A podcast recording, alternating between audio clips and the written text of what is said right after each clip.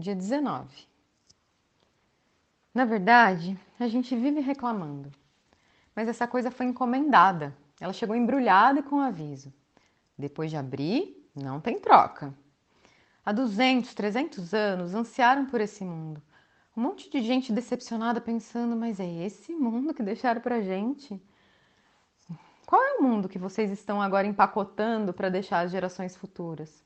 Ok, você vive falando de outro mundo, mas já perguntou para gerações futuras se o mundo que você está deixando é o que elas querem? A maioria de nós não vai estar aqui quando a encomenda chegar. Quem vai receber são os nossos netos, bisnetos, no máximo nossos filhos já idosos. Se cada um de nós pensa um mundo, serão trilhões de mundos e as entregas vão ser feitas em vários locais. Que mundo e que serviço de delivery você está pedindo?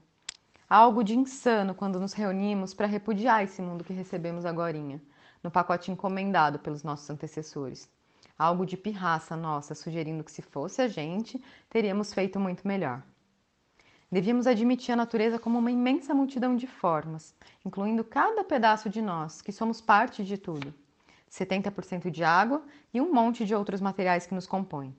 E nós criamos essa abstração de unidade, o homem como medida das coisas, e saímos por aí atropelando tudo, num convencimento geral, até que todos aceitem que, existem, que existe uma humanidade com a qual se identificam, agindo no mundo à nossa disposição, pegando o que a gente quiser.